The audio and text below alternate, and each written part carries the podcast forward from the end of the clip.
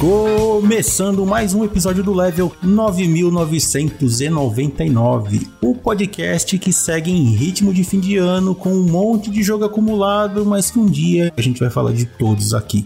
Nesse episódio, pelo menos aqui nessa entrada, estou sozinho de novo. Então serei breve, vou agradecer a galera que está escutando, curtindo e recomendando o podcast para outros ouvintes. Valeu mesmo, brigadão de coração. E siga a gente lá nas redes sociais, é só procurar por LV9999POD. Dito isso, bora falar de joguinho.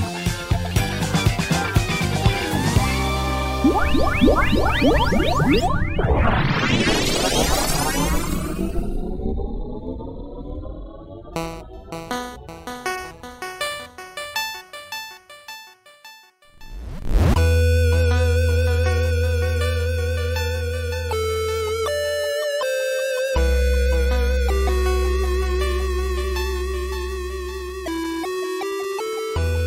para abrir esse podcast aqui, vamos falar de um joguinho de terror, o World of Horror, que é um RPG retrô, também é um point and click, que de vez em quando lembra uma visual novel, mas tem uma pitada de roguelite e, e algumas escolhas bem desgraçadas que ele te obriga a fazer pelo caminho, né? Pra não me lascar sozinho nessa aventura, Vanessa, apareça aí. E aí, tudo bem? Eu me senti um pouco tapeada, assim, nesse jogo.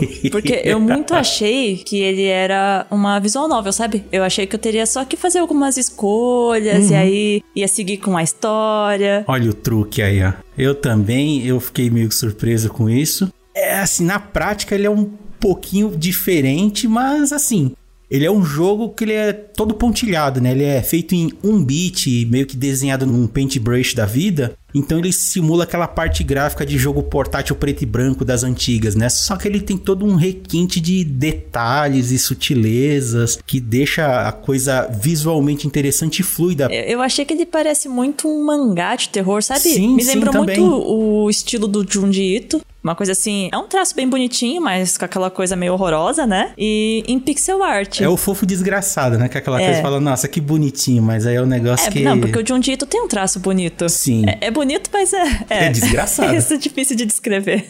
Esse jogo ele foi produzido pela Panstaz, acho que é isso a pronúncia, Panstaz, em conjunto com a Eastbridge Games. Eles mesmos botam lá no, no, site deles que eles se inspiraram muito, assim, do Junji Ito uhum. e do HP Lovecraft. Então, assim, a gente tem todo esse conceito de elementos visuais, espirais, terror cósmico, né? Daquelas coisas bizarras que vão acontecendo, assim, sem você conseguir definir direito o que que tá acontecendo. Você tem 14 personagens, né? Cada um com a sua própria história. Cada um deles meio que segue uma série de investigações, onde você vai passar por quebra-cabeça. E tudo na mesma cidade ali, né? No mesmo local, só que aí você, dependendo do personagem, você pode ir em lugares diferentes. Isso. A história os deuses antigos estão despertando, aí você já tem aquela coisa meio Lovecraft, né? E eles estão tentando voltar para esse mundo aqui através dessa cidadezinha chamada, acho que é Ishiokawa, né? Que é uma cidadezinha do interior do Japão. E nesse lugar, a sanidade dos habitantes tá indo pro vinagre, né? A do jogador também. Principalmente, né? Mas você ainda tá ali tentando lutar, mas tem vários encontros ao longo dessas investigações, né? Dependendo do personagem que você pega. Cada mistério que você vai, né, que são cerca de 20 mistérios diferentes para você investigar, cada um deles pode ter múltiplos finais, mas aí que vem a pegadinha, né? Se você conseguir sobreviver tempo suficiente para ver esses múltiplos finais, né? É. O jogo ele sugere muito que você faça diferentes partidas, né? Porque de certo modo, ele é um jogo que é muito objetivo no que você tem que fazer e para onde você tem que ir, mas também ele é meio complicado assim de navegar, digamos assim, né? Que visualmente ele é bonito, mas eu achei ele muito poluído, né? Tem hora que chega a incomodar de tanta informação na tela, é tudo preto e branco. É, eu acho que pelo fato dele ser preto e branco, hum. às vezes você não sabe muito bem aonde você tem que clicar, sabe? O que, que é botão, o que, que é faz parte ali só uma informação, sabe? Uhum. É que tem hora que você tem que fazer muita escolha, né? Tem hora que é meio visual novel porque você interage com pessoas e aí você tem conversas e tem escolhas de diálogos que você faz ali, né, para seguir com a conversa, dependendo do rumo da conversa conversa, coisas estranhas podem acontecer. E aí já vai entrando uma série de outros fatores que evoca a parte RPG e o roguelite, né? Que, por exemplo, Seu personagem tem um medidor de sanidade. E tem também a estamina, né? A resistência, tem HP, tem outros atributos que você tem que ficar gerenciando enquanto você tá fazendo outras coisas. Uhum. E tem o fator tempo também, né?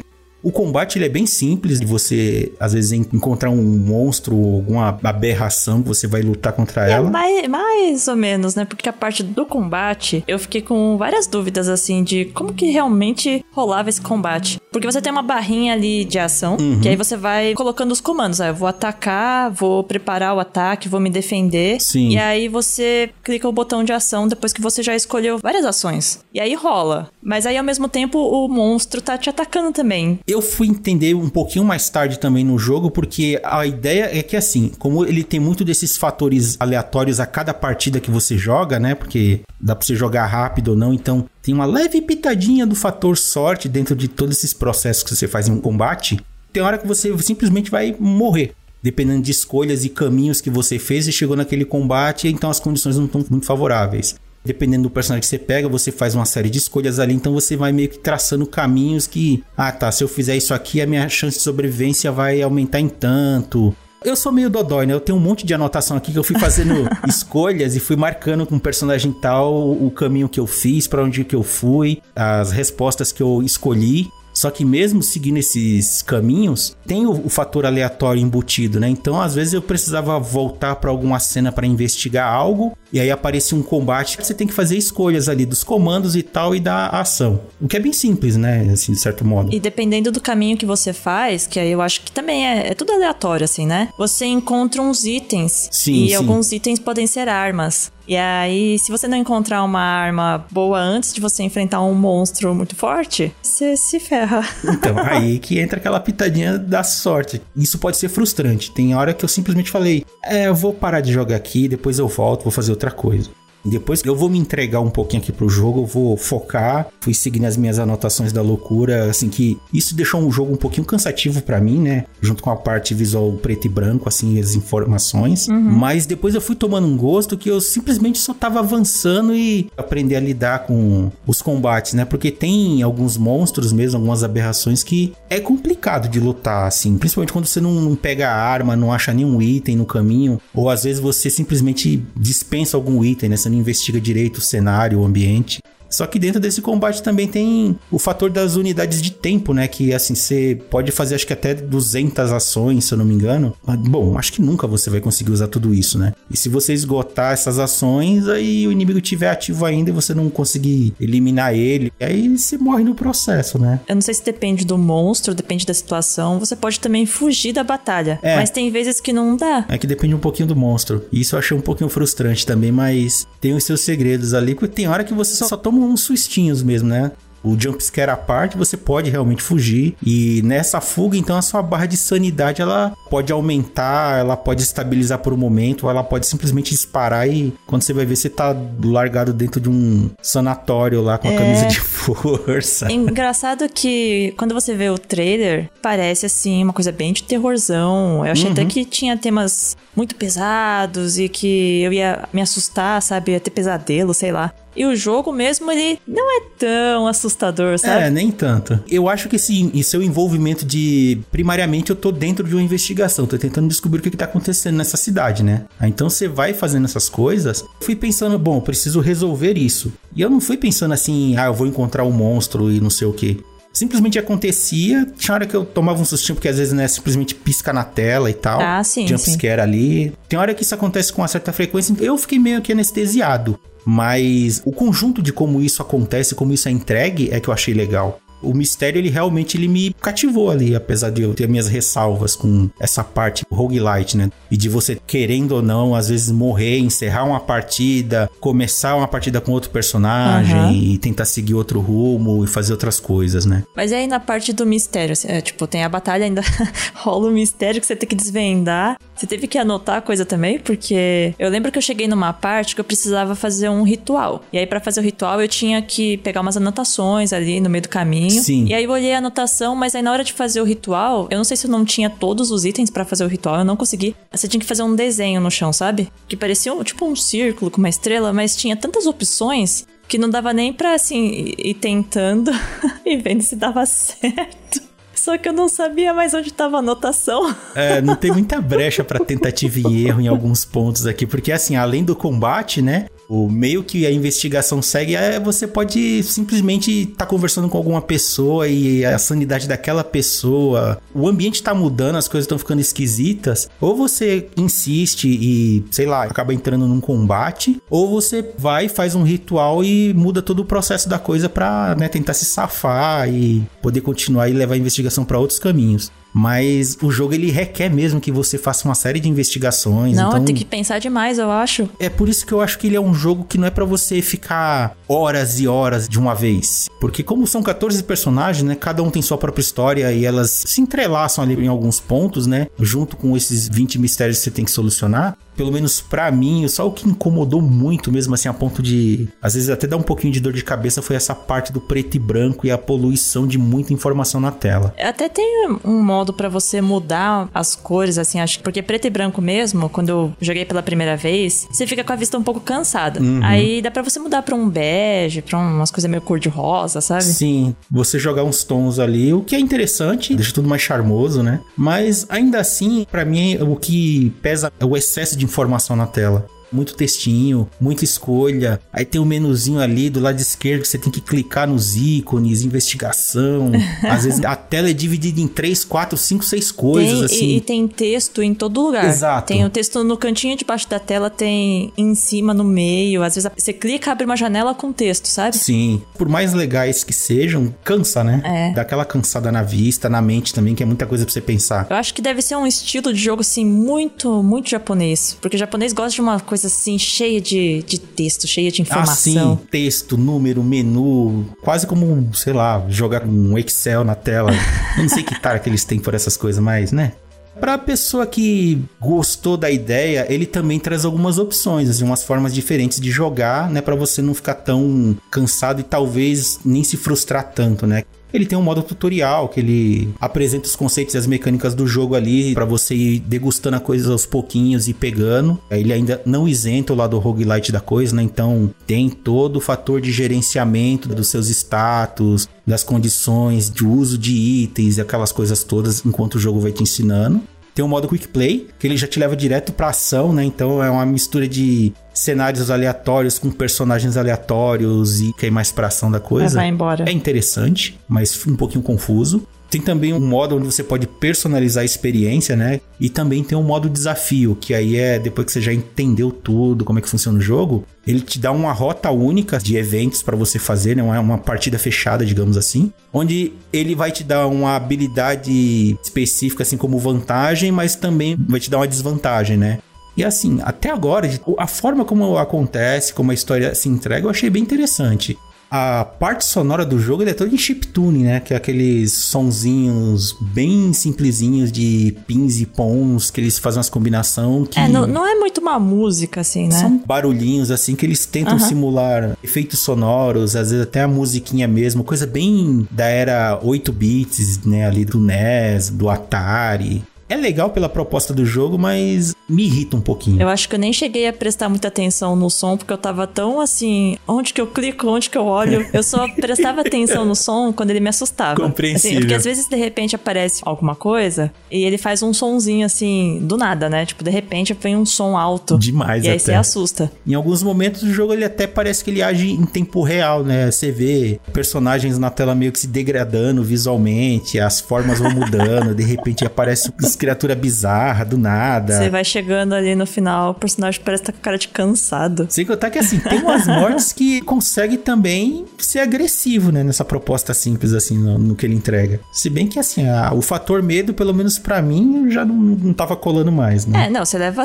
um susto se de vez em quando, mas medo, medo não. Porque a cada esquina que você dobra tem um monstro. É, então, fica condicionado, né? Você já tá meio que esperando, tipo, ah, se eu virar aqui, alguma coisa vai acontecer. E os monstros são tipo assim, meio que. Não sei se é da mitologia japonesa, mas você encontra umas mulheres sem cabeça, sem olho. Sem é, rosto. ou com muitos olhos. É, ele é uma mistura, na verdade. Aí eu bebe um pouco de tudo e tenta fazer uma coisa própria, né? Que nem aparecem umas criaturas, umas coisas bizarras que você já vai pro lado do terror cósmico Lovecraftiano. No contexto geral, eu achei ele um jogo bem interessante. Mecanicamente, assim, o combate dele eu acho que podia ter sido um pouquinho mais elaborado, digamos assim. Ter um pouquinho mais de substância. Esses encontros aleatórios tem hora que incomoda, mas eu acho que de resto, a pegada dos mistérios eu achei gostoso de investigar, né? Depois que eu tentei me abstrair da poluição visual a proposta do terror, esse conjunto, essa emaranhado de ideias, eu achei bem legal também. eu quero saber quantos finais tem, na verdade. Eu acho que eu fiz dois só. Ah, não, com certeza tem mais. Não, tem um monte. Final ruim, deve ter final bom. Pois é, isso é o que eu vou descobrir. Mas antes da gente encerrar aqui, para você ouvinte que ficou interessado nesse jogo, no Xbox ele tá custando 58 reais, tá num precinho muito bacana. Na Steam e no Nintendo Switch você encontra por 60 reais e eu acho que esse jogo ele combina muito com portátil. E o absurdo, ele tá custando 100 reais no PlayStation. Difícil. Alguma consideração final? Eu gostei do jogo visualmente, achei que ele tem uma história legal. Tudo assim parece legal, porém na parte de jogar eu fiquei perdida. Eu não achei assim que o tutorial realmente ensinou muita coisa, sabe? Porque eu senti que o tutorial era só uma versão mais leve, sabe? Uhum. Mas ele não te ensina, ensina, é tipo, se vira aí. Eu acho que é um jogo que você tem que jogar assim, com paciência. Sim, você tem que ir aos poucos. Você tem que gostar muito, assim, de terror, sabe? Principalmente. É. Assim, se você já tiver preconceito com gráfico, essas coisas, já nem, nem vai. Tudo assim tem alguma animaçãozinha, é bem caprichado, sabe? É um jogo muito caprichado. E é isso. Se você gosta de um terrorzinho diferenciado, dá um confere em World of Warcraft.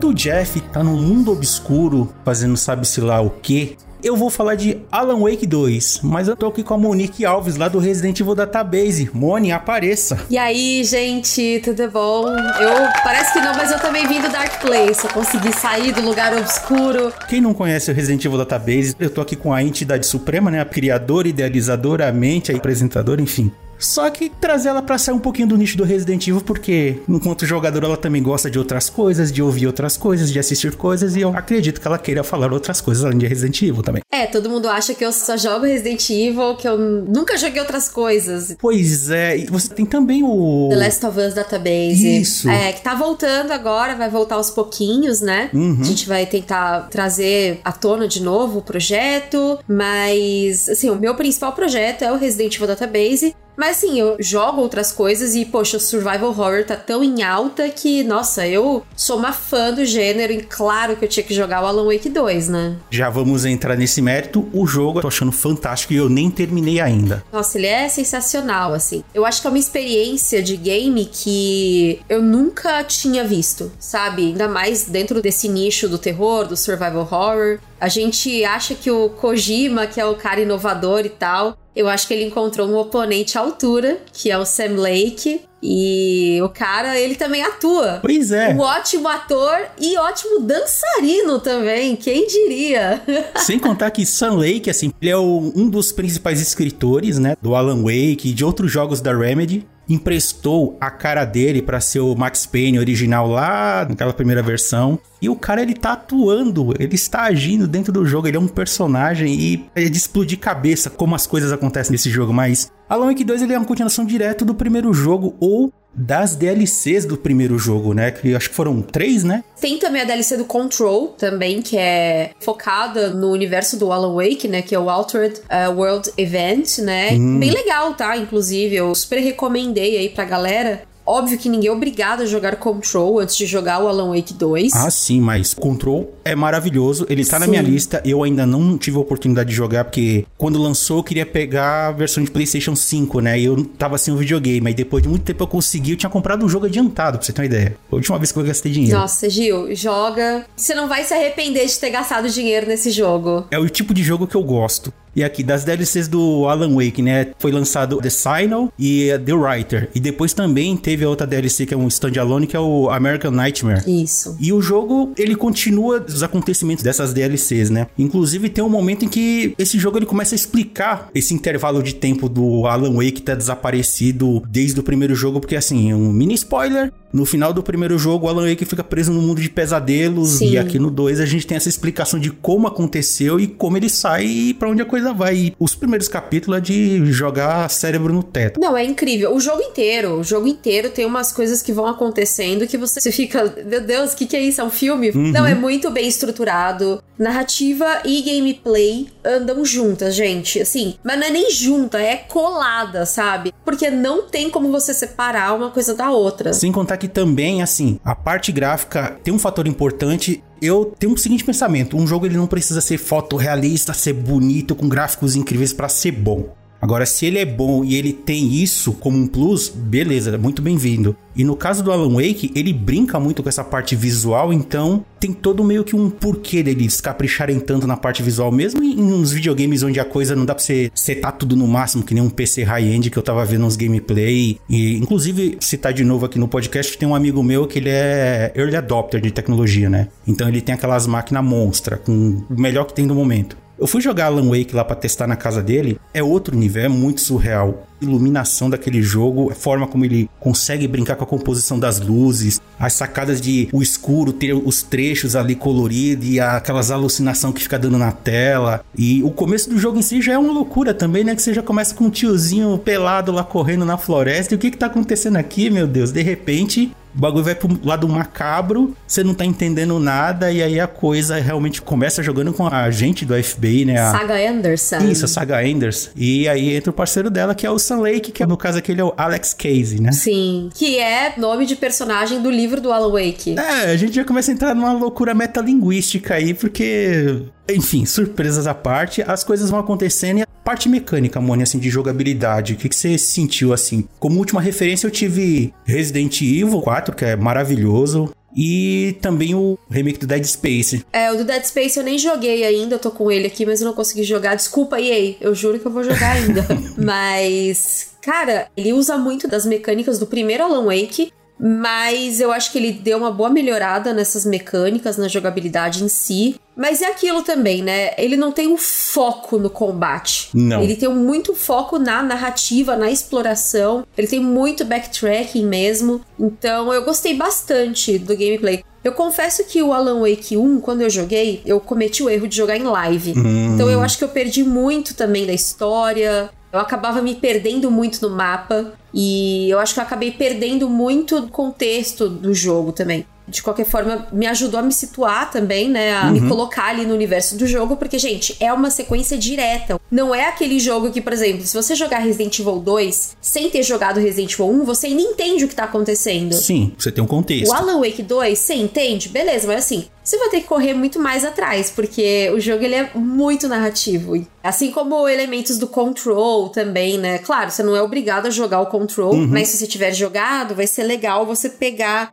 alguns termos, alguns nomes que eles usam ali. Você fica querendo Leonardo DiCaprio, olha isso, não sei o que, olha. Eu vi um monte de referência de control, eu conheço alguns elementos, algumas figuras, uns nomes ali e alguns termos que é usado. Eu acho que acabando esse jogo aqui, eu vou jogar control que eu quero ver essas conexões. Assim, são easter eggs, mas sugere que né, os universos estão conectados e tô me surpreendendo a cada momento. O fim do primeiro capítulo é aquela pancada na cabeça, né? Que termina de um jeito que você, ué, Aí começa com a, a, saga, o parceiro dela lá, que é meio bizarro, mas aí você começa a ver o contexto do jogo. Bizarro é só um detalhe nesse jogo. É, inclusive você falou que pegou bugs. Sim. Eu peguei alguns bugs visuais. E aí eu falei, cara, tá tudo certo, porque o jogo ele tem tanta bizarrice que às vezes você fica sem saber se é bug ou se é bizarrice, sabe? Mas não, ele é bug mesmo. É, porque às vezes você tá andando, fica dando uns jumpscare que fica aparecendo umas imagens distorcidas, umas coisas meio bizarras, um rosto. É tudo meio que um flash, né? Então tem hora que, ok. É que no meu caso eu peguei aqueles bugzinhos de pré-lançamento, né? Então tava com problema de legenda, não tava sincronizando direito, tinha hora que não aparecia a legenda, ou então ela ficava fora de ordem, ficava apressadinha, sabe? É. E infelizmente eu também peguei o bug de travar numa certa parte. Hum, não, eu, eu não peguei porque eu comprei ele no lançamento, né? Então eu acho que eles já tinham corrigido. Sim. Ah, inclusive o Maxon Lima, lá do canal Mais Que Horror, ele, se não me engano, acho que no Xbox ele ficou travado numa parte que ele tava louco querendo atualização e ele deu uma brochada com Nossa. o jogo, mas, mas em função desse detalhe, porque eu sei que ele amou bastante o jogo. É, um beijo. Max, um Max, beijão. a gente te ama. Mas até isso que, que você falou, né, de tipo, pô, dá uma brochada, porque assim, é um jogo que quando você tá jogando, eu não sei se eu vou jogar ele de novo, sabe? É aquela experiência que eu tive pronto, tá gravado na minha mente. Talvez daqui a alguns 3, 4 anos eu jogue de novo para refrescar a memória, pra sei lá, quando for sair o 3, alguma coisa assim. Sim. Porque agora se tem uma certeza nessa vida que vai sair o 3, porque o jogo foi muito bem sucedido, né? Torcendo pra que então, saia. É um jogo que eu não pretendo jogar de novo. Então imagina, putz, você teve um bug. E agora? Eu começo tudo de novo? Nossa, que desânimo, sabe? É que nem você comentou, né? Que o jogo ele tem um foco maior na narrativa a experiência inicial de você estar tá descobrindo a coisa, se surpreendendo, sendo chocado ali com o que tá acontecendo, que vai te prendendo. O final de cada capítulo é sempre uma pedrada na cabeça que você fala, tá, agora eu quero ver mais. Uhum. O jogo dá uns ganchos ali que é difícil de largar. Inclusive, ele brinca com essa mesma coisa do primeiro episódio, né? Que às vezes ele termina os capítulos, é como se fosse uma série de terror, assim, suspense tocam as músicas, tem todo aquele clima. Sim. O negócio é imersivo. É bem legal. E outra também, né? O jogo chega a um determinado ponto em que você pode escolher se você quer intercalar cenários da saga com Alan. Uhum. Eu optei por ir intercalando, então eu fazia dois da saga, um do Alan, dois do Alan da saga. Porque o ritmo dos dois é bem diferente. Então, dá também essa intercalada, acho que é legal também para você ter essa experiência com os dois personagens. Mas você pode escolher. Pode jogar o do Alan agora, ou você pode continuar o da saga até o final, se você quiser. Também curti pra caramba isso. O da saga tem aquele lado mais investigativo e com que de ação, né? Já com o Alan não, é um negócio de suspense narrativo que você tá tentando descobrir o que tá acontecendo, só que você é o foco da coisa, né? Porque ele tá narrando o que ele tá fazendo. É, ele tá escrevendo né, aquilo. Exato. Então aquilo é um universo vivo, tanto que você tem o quadro do escritor e você vai modificando o cenário conforme você vai colocando elementos. Para você poder prosseguir, você vai ter que ir mudando as coisas. Eu achei isso tão doido. Nossa! É, o lance do Palácio Mental, né? Que a saga usa que ela recria o escritório dela com as informações que ela organiza mentalmente para ela poder fazer aquela dedução em tempo real do que tá acontecendo. E essa transição de apertar um botão é como se entrasse no menu, só que o negócio é instantâneo, né? Felizmente, SSD, nova geração, um motivo, né, para justificar isso. E é automático, assim, você vê o, o cenário se construindo ali, instantâneo,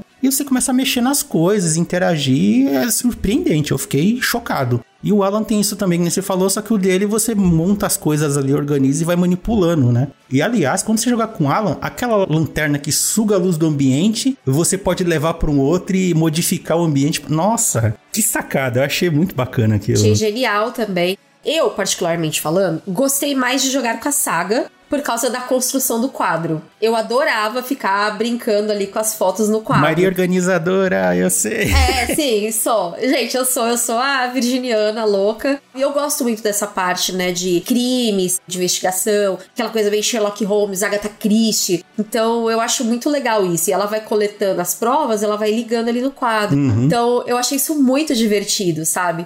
O Alan, ele é uma parte muito mais narrativa, então ele é muito mais lento também. Sim. Eu, particularmente, achei mais legal os trechos da saga. E o Alan era uma coisa muito mais linear também do que da saga, né? A saga tem muito mais backtracking do que ele. Com a saga, dá pra você escapar um pouquinho mais para explorar uma coisinha ou outra que tá meio fora do caminho, que é uma pista, é um detalhe, é uma informação. Qualquer coisinha que ela pega, você entra lá no palácio mental dela, ela vê é uma nova pista, e você começa a formular, organizar onde é que vai. Eu gastei um bom tempo brincando com isso, porque eu, eu também eu gostei muito da saga, particularmente eu, eu prefiro ela com Alan, para mim foi só a curiosidade de o que, que aconteceu contigo nesses últimos 13 anos que você ficou sumido aí, porque, de novo, a metalinguagem, né? O jogo foi lançado em 2010, o original. E nesse aqui, na hora que você encontra o Alan, você ficou desaparecido por 13 anos. E ele fica chocado porque, e aí? O mundo do pesadelo e a realidade começa a se fundir na mente dele. E com o lance de narração dele escrevendo, as coisas vão se modificando. É incrível. Genial. Você lê que entre na minha casa, venha tomar um café,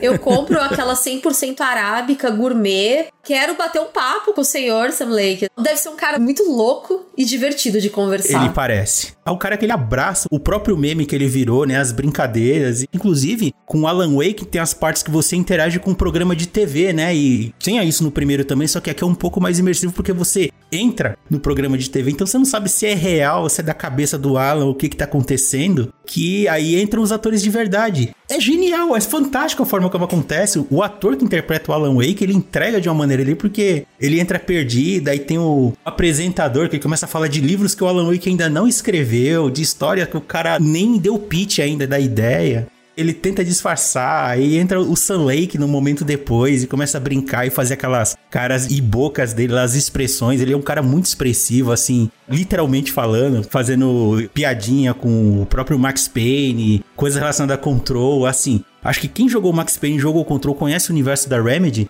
vai se deliciar com esse jogo, sabe? Tem um monte de easter egg e coisas ali contextualizadas de uma maneira que, se você não conhece, legal, enriquece visual e informativamente a história, mas quando você conhece, eu fiquei com a vontade louca de voltar a jogar Max Payne, por exemplo. Eu, tipo, eu não preciso disso, né? Mas eu quero. e tem control na fila ainda. Nossa, sim. É incrível. Fora a trilha, né? Que a gente tá falando do talk show, Nossa. que tem a, a banda. É como se fosse o Jô Soares ali. Sim. Aí a banda do Mr. Door, que é o apresentador, é a Old Gods of Asgard, que é a banda que Sim. também desde o primeiro, que os caras estão velhinhos, eles estão no asilo, só que ali eles estão jovens. Uhum. E é uma banda que existe de verdade, que é o Poets of the Fall, que tem um longo tempo já de parceria com a Remedy, né, com os jogos, e eu fiquei com muita vontade, Gil, de ir num show do Poets of the Fall. Eu não sou muito de show. É, eu também não, mas eu quero ir num show deles. Droga, que efeito maluco é esse que esse jogo tá causando? a última coisa que eu quero é me enfiar num monte do meio de gente pra ver uma galera tocando, se eu posso estar isso no conforto da minha casa. Inclusive, eu acho que o Poets of the Fall devia sair em turnê como Old Gods of Asgard e tocar as músicas do Old Gods of Asgard. E com participação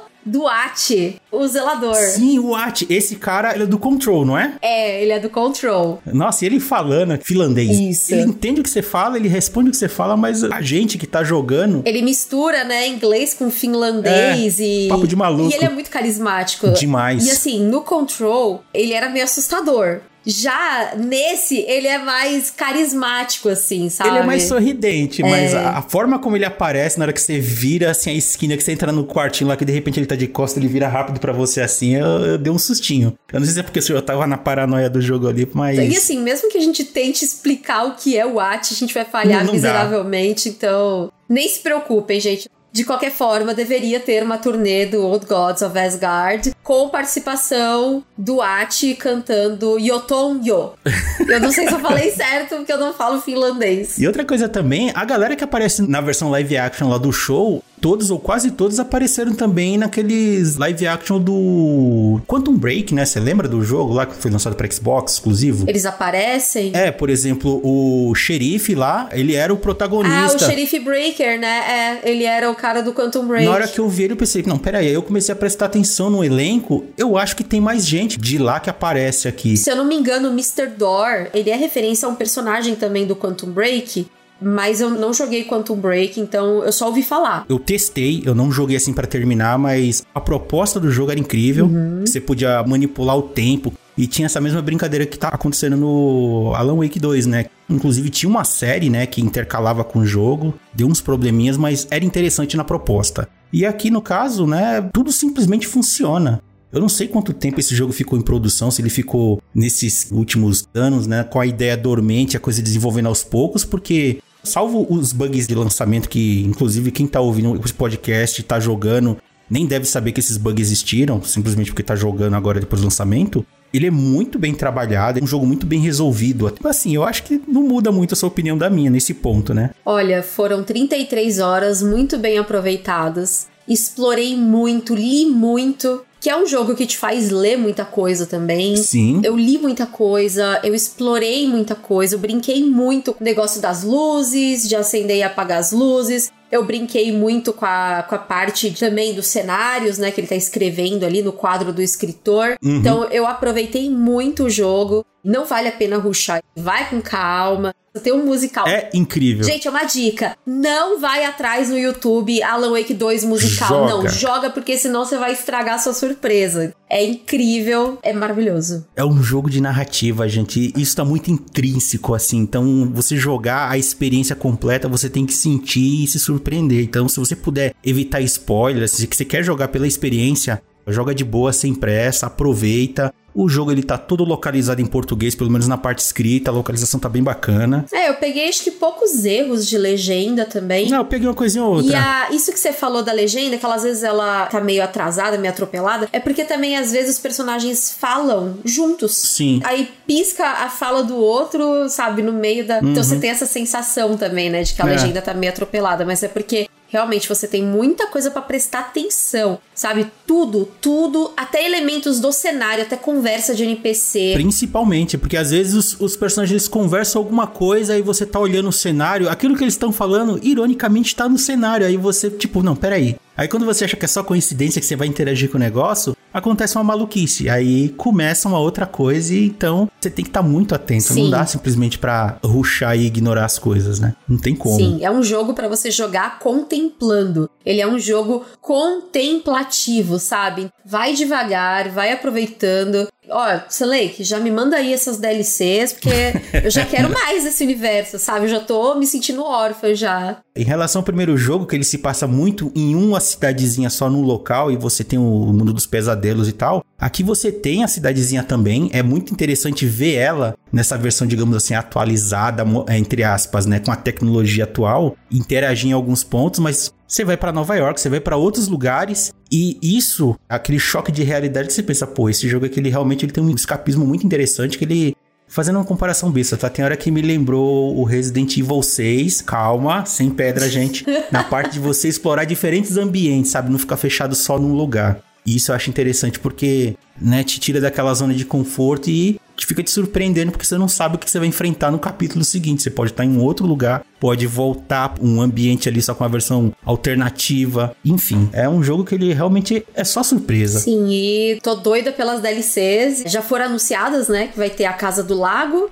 é um lugar que você só vê no jogo, mas você não pode entrar. Uhum. E vai ter uma que é meio que uma brincadeira ali, que vai colocar os personagens em situações de episódios do Night Springs, né? A série deles lá. Sim, o programa de TV lá, que é muito é. interessante também. Você que tá jogando, quando você vê uma TV ligada, para e fica olhando sem interagir. Sim. É uma loucura. Nossa, é simplesmente muito difícil de ficar só elogiando esse jogo. Tudo bem, a gente mostrou uns probleminhas de bug e tal, mas acho que fora da parte técnica, eu não sei, eu não encontrei problemas nesse jogo. Assim, é, sabe? pra mim também não, assim, eu, eu, é que eu gostei muito, né? Mas assim, também, isso vai, é uma, eu tô falando de uma forma bem pessoal mesmo, ah, sabe? Ah, sim, vai Eu tive uma um. ótima experiência com esse jogo, então, é claro que quando a gente tem uma ótima experiência, a gente tende a recomendar para outras pessoas também, a gente uhum. fica entusiasmado e tudo. Mas realmente, assim, eu não vi problema. Que nem a gente falou, um bug ou outro, mas nada que atrapalhasse também o meu gameplay, no caso, né? Uma pena que o Max não teve esse problema, até porque, poxa, é um jogo que ele tava esperando super também, então Sim. complicado. Mas eu não tive nada que atrapalhasse a minha experiência. Eu platinei de tanto que eu gostei. Eu vi, eu acompanhei. Eu gostei disso, que você pode platinar jogando uma vez só, porque, tipo, tivesse que jogar de novo. Não, essa coisa de agora termine na dificuldade tal, Ai. ou agora habilitou um negócio que você precisa terminar. Se eu tivesse que jogar de novo, eu não ia jogar de novo, sabe? Então, eu tô bem satisfeita, assim. Os puzzles são muito legais. Até no puzzle é muita coisa para ler, tá? Sim. Ele é bem interpretativo, então só vai, só contempla mesmo, aproveita o tempo que você tiver. É um jogo que, assim, o pessoal fala que o jogo tá cada vez mais caro e realmente tá. É, infelizmente. Então, assim, aproveita ele ao máximo pra também fazer valer a pena, né? Ah, sim. E ele tem muita coisa para fazer, tá? Ele tem bastante coisa para fazer. O que é bom, e como você disse, a experiência dele é muito fechadinha. A primeira vez que você vai, que ele só vai te surpreender e fechar bonito. O jogo, já adiantando o preço que o Início comentou, ele está sendo lançado a 225 pela Epic Games, por enquanto só pela Epic, eu não sei se ele vai vir pela Steam futuramente. E no Xbox Series e no PlayStation 5, em ambos ele tá saindo 270 reais, né? É, tem a versão Deluxe também, 300 e pouquinho, né? É. E se você não puder jogar agora, vai jogando Control, se você já tiver, de repente, acho que uma vez deram na Plus. Sim. Pega o Control, vai jogar o Control agora, para você também já ir se familiarizando com esse universo maluco aí de eventos de mundo alterado, eventos paranaturais. E aí, quando você puder, você joga o Alan Wake 2. Mas o Control, ele é um bom esquenta também para esse universo. Digo mais, se você você curte o estilo de jogo, assim, uma coisa mais terror psicológico, essa brincadeira com sobrenatural, você não jogou, vai ali, joga o Alan Wake Remastered. Legal também. Uhum. Dá um contexto bacana, ele ainda funciona muito bem, muito divertido. E tá barato, né? Tá menos de 100 reais. Olha aí, vale a pena. Pra finalizar, assim, a gente sabe, 2023 foi um ano maluco. Um monte de jogo bom encavalado, assim, de janeiro até o momento da gravação desse podcast aqui, né? No penúltimo mês do ano, novembro todo mês, no mínimo, tinha um ou dois grandes jogos ali, né? Que aí vem aquela coisa de gosto do que a galera quer. Jogo do ano para você, que logo mais a gente vai ter um TGA aí. Você acha que Alan Wake ele já chega metendo o pé na porta ali, falando: Pera aí, gente, eu também quero participar? Ou fica ali pelo meio do caminho e a galera vai considerar ali o que saiu e tal? Pois é, olha, eu, assim, eu sou muito fã de Resident Evil, pelo amor de Deus, né? Eu amo Resident Evil 4 Remake. Eu tive uma experiência maravilhosa com esse jogo. Ele é o meu gote. Justo. Mas se o Alan Wake 2 ganhar dele, eu não vou ficar triste, não. Eu, eu perdoo. Mas eu tô vendo muita galera falar que quem vai ganhar é o Baldur's Gate 3, né? Que também foi uma surpresa. Pois é. Assim, minha torcida tá pro Resident Evil 4 Remake ou minha segunda torcida é pro Alan Wake 2. Essas são as minhas duas torcidas, e você? Tenho minhas considerações e tal, mas assim, Baldur's Gate 3 me chocou. Eu não esperava aquilo, até porque é um jogo muito de nicho, né, pela proposta dele. Simplesmente ele conseguiu romper essa barreira. Quase tudo é possível naquele jogo. História sensacional, assim, ele é muito envolvente. Agora eu tô entre Baldur's Gate 3 e Alan Wake 2, né? Mas vamos ver, assim, tem outras opções no páreo. Eu só acho que tinham que abrir mais para botar mais jogo, porque assim, talvez 2023 tenha sido um ano excepcional, porque a gente teve pandemia, então muito jogo que estava sendo produzido para lançar encavalou e a galera não dá para segurar, mas vamos lançar aí. Vamos ver, a torcida fica aí. Então, Não, mas gente, 2023 foi um ótimo ano, né? Demais. Acho que dá para fechar por aqui. Quem puder, joga e aproveita. Porque vale muito a pena, gente, de verdade.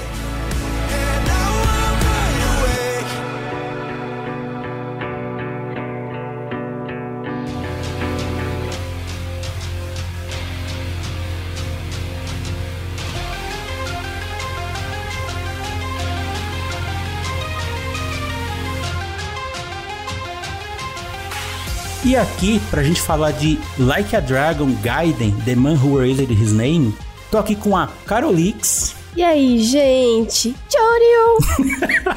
e também com ele, Takeshi. E aí, pessoal, bom dia, boa tarde, boa noite. Dame, é, dame um. Ficou difícil para você agora, hein? É, Jeff. E aí, então a gente chegou nesse jogo aqui que, dentro da cronologia, eu, apesar do Gaiden no nome, ele se passa entre o episódio 7 e 8, se eu não me engano. Ele é, ele é tipo um epílogo barra prelúdio, ele complementa a ação que a gente vê no 7, ele continua a história do Kiryu do 6 e ele adianta o que, que vai acontecer no próximo. É meio que linkando, Ele né? linka, ele dá o porquê que o Kiryu parece um cantor coreano aposentado. Um É. K-popper? Ai, meu Deus. Bom, Pra quem não manja muito, chegou agora, né? Like a Dragon, anteriormente conhecido como Yakuza, é a novela da SEGA, né? Produzida pelo Ryuga Gotoku Studios, que outrora, muito tempo atrás, era conhecido como o CS1 Team. E os caras vêm fazendo um trabalho primoroso, embora reutilizando assets, e tá entregando uma qualidade, assim, visual, uma coisa tão agradável, uma coisa tão cinematográfica, bonito de ver e gostoso de jogar, que é inacreditável como a simplicidade consegue combinar com o jogo e mesmo assim surpreender, porque os caras, eles brincam na criatividade, né? Apesar da gente que tá acompanhando essa franquia há muitos anos aí, quem olha de fora pode ver, ah, só é repetição, repetição. Não. Esse conceito heróico aí eu acho uma paia, mas eu gosto, mas eu acho muito mentira.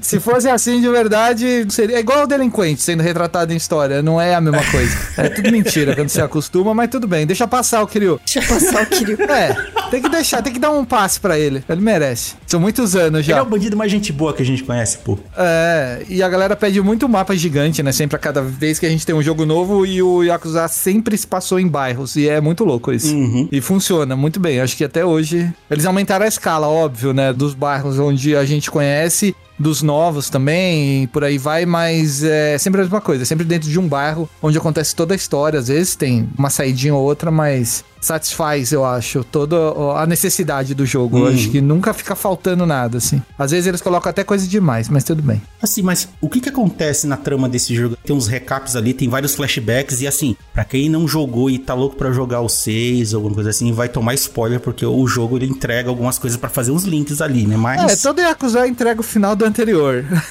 Não Mas é? acho que tá tudo bem. Alguém vai querer jogar o 6? O 6 é bom, mano. Eu recomendo o 6. Tem, ó, acho que é um- o elenco de atores japoneses mais caros que eles já conseguiram reunir. Aí que tá, foi um elenco de gala. Assim, realmente, se a gente pegar Shimoguri, que é um ator que já tá super em evidência, Aham. pegar o Takeshi Kitano, sabe que é um diretor, assim, é o expoente Exato. de filmes modernos de máfia japonesa. A máfia japonesa é representada por ele no ocidente, não tem jeito. Só que o que pega é que, assim, é continuação da história do Kiryu. Sim, sim. Era pra história do Kiryu ter terminado ali. Não sei se na verdade. seria um final foda. Se eles trouxeram agora, é porque teve realmente uma razão muito forte. E não é só pela popularidade do personagem, mas talvez eles merecessem um final mais à altura de toda a saga que levou nas costas, né? E eu acho também que tem a passagem de bastão, né, cara? Porque acho que foi no 7, né, que a gente teve o novo personagem, o Ichiban, que ele é, é muito carismático, assim, um Muito. personagem muito incrível. Ele é o oposto do Kiryu, na real. Exato, mas assim, pensa, a galera que tá não sei quantos anos acompanhando a jornada do Kiryu e de repente, ué, por que, que o episódio 7 é um outro cara e o que, que aconteceu aqui? Mudou até a mecânica de jogo, é um RPG de turno e tal. Acho que é mais pra fazer essa transição mesmo, né? Pra nos próximos, sei lá, se ele for participar, mas acho que depois do 8, é mais como easter egg, alguma brincadeira assim. né? Kiryu depois do 8? Eu não Tem que sei. jogar o 8 pra saber, né, o que acontece. Pois é, mas da trama, o que que aconteceu, né? No final do 6, deu todo um, um rolo lá que o Kiryu acabou meio que se sacrificando, né? Pra salvar o pessoal do orfanato que ele cuida. Olha só, um bandido que cuida de um orfanato. É lavagem de dinheiro. Pois é. E não é fachada, aparentemente, Ele né? tá lavando o dinheiro dele ali, né? Todo mundo encara como fachada. De onde você acha que o dinheiro dele é? Como é que ele vai usar esse dinheiro? Tem que lavar. É, tanto é que ele explica, né, na carta que ele deixa lá que ah, todo o dinheiro que eu pilhei ao longo dos anos, não sei o que, disso aqui vai ter que ser usado pra de tal maneira e não sei o que, voltado pro orfanato. E assim, deu toda uma briga interna assim de mafiosos, né? E ele acabou se sacrificando pra salvar a Haruka e o, o Haruto. Na verdade, todas as crianças, né, estavam lá no orfanato, né? Que, querendo ou não, já cresceram, né? Exato. E o Kiryu tomou vários tiros, só que ele não morreu, né? Aí que decidiu forjar a própria morte pra apagarem ele da história, né? Tudo que é relacionado ao meu nome dá problema. Eu quero que o orfanato fique bem, que todo mundo que tá lá fique bem, só que um cara vai tentar chantagear ele, né? Ele fala: "Beleza, eu trabalho pra você, só que você vai ter que fazer isso pra mim". Por isso que o título do jogo é O Cara que Apagou o Próprio Nome. E agora ele se apresenta com essa alcunha aí que não engana ninguém, né, gente? Pelo amor de O Deus. pior espião da face da Terra. Cara, no primeiro minuto de jogo, os caras chamaram ele de Kiryu. Eu Ele não sou o Kiryu. Eu sou o Juryu. Ah, ah tá, claro, é, tá desculpa. me tirando, mano. É muito ruim, velho. Mas é bom por causa disso. Mas, Mas é acho que muito é só ruim. de propósito. É, sim, sim. Esse clima de novelão, essa coisa que é muito na cara, assim, tipo, sério, você não tá nem se esforçando pra enganar, né? Mas é isso que torna, acho que a franquia muito charmosa. A Maravilhoso. cereja do bolo não é só o nome de Oreo, é o óculos dele. Ele disfarça Clark Kent, né? Botou óculos, ninguém sabe. Você está me confundindo com esse tal de dragão de Dojima. É, isso é porque você não viu o meu Juryu, né? Que eu deixei ele muito estiloso. Ah, eu vi. Tá muito bonito, realmente. Ele é outro personagem, entendeu? Você já abriu a, a roupinha do Madima? Já. Ah, tá, Mas porque- eu não vou botar a roupinha do Madima. Ele vai ser o Kiryu das ruas. É que tem uma quest que você precisa. Precisa aparecer o Madima? Tem uma quest que você precisa aparecer o Luffy do One Piece? Isso é verdade? Dá uns spoilers Opa, cara, opa. É verdade, é verdade. Não é, você tá me zoando. Ai, meu Deus. Quem terminou o jogo aqui? Você, mas você é meio miguezento, entende? Então eu não sei. Terminei também, pô. Pra quê? Você já não tem uma quest que ele tem que vestir igual o Luffy? Tem, tem uma quest que é bem. É, tá vendo? Ó, você tá mudando. Não é exatamente isso. É, é o Mas quê? quando você vê um requisito da roupa, você vai entender. Meu Não tem como falar que você não um é. requisito assim, não tem como. Tem uma referência ali. Certeza que tem. Certeza absoluta. É uma side quest? É. Tá, eu preciso saber que side quest é essa porque eu preciso fazer. É lá no Você Castle. acha fácil, é tranquilo.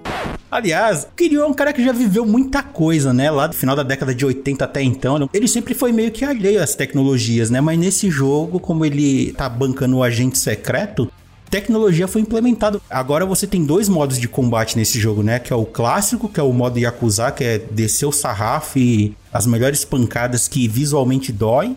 E o modo agente, né? Que você usa tecnologia a seu favor. E aí você é o Batman. Eu bate.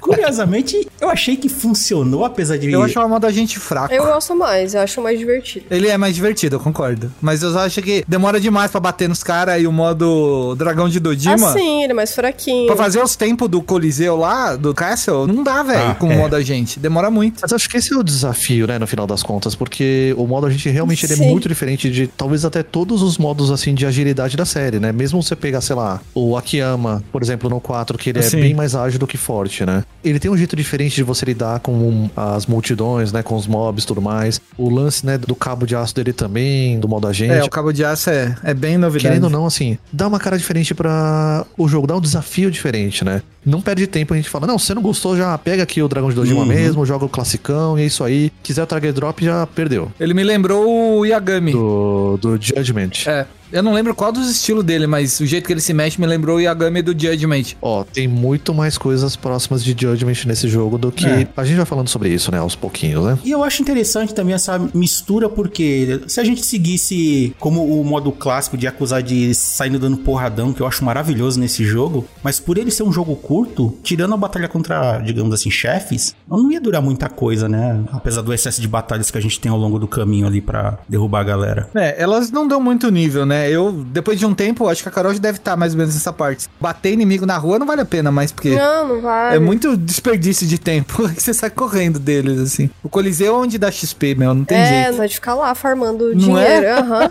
Eu fiz isso, cara, eu fiz isso. Fiquei impressionada. Eu fiz uma live e falei, nossa, tô muito rica. Daí eu falei, acho que eu vou ficar fazendo isso. Você gasta com dois upgrade. É, exato, também tem esse detalhe. né? E roupinhas, porque eu quis chamar, eu queria o meu Joryu, Ó a desculpa. identidade, gente. Vamos manter a identidade do cara, pô. Kiryu, né? Não, ele é o Joryu, Takeshi. Quem é Kiryu, mano? Kiryu morreu. E o Kiryu morreu. Tem que mudar seu nick pra Kame, Carol. Eu mudaria, porque ela é legal. Só pra explicar pra galera que tá ouvindo aqui, Castle é o a Arena Underground, onde tudo é permitido se você não levar seu celular, porque eles falam isso, né? Porque aí você não pode filmar nada, você pode fazer o que você quiser lá. E aí, lá dentro tem um coliseu. O que é pago são três personagens extras, que é o Daigo, Majima e o Saedima. São os clássicos da série, né? Que eu quase comprei ah, recentemente. é um pacote de 40 reais, é o Legendary Fighters. Pelo que eu entendi, você não destrava eles no jogo. Você só compra. O preço foi padronizado em todas as plataformas desse jogo, né? O que me É. deixou meio surpreso. 249 reais, tanto na Steam, Playstation, Xbox. E claro, né? Se você tem o Game Pass, o jogo tá lá. É. Pelo menos até o momento da gravação desse podcast. E sabe-se lá quando você vai escutar isso aqui mais pra frente. Pontos pra SEGA, né? Pelos esforços pra poder deixar o preço nivelado pra todo mundo, inclusive pro mercado brasileiro, né? Sim. E inclusive traduzido. Português brasileiro. É, o que é um outro ponto que eu tava conversando com a galera aqui, eu tava com essa dúvida, né? Eu vim lá das antigas, do tempo de revista ainda, eu tive uma, uma falsa memória aqui de que foi lançado um Yakuza aqui no Brasil, né? Só que era uma versão capada americana que não tinha os minigames, que eu tinha quase certeza que ela tinha legenda em português, mas era com manual em português. Eu tava com essa falsa memória. Provavelmente era o da distribuidora, né?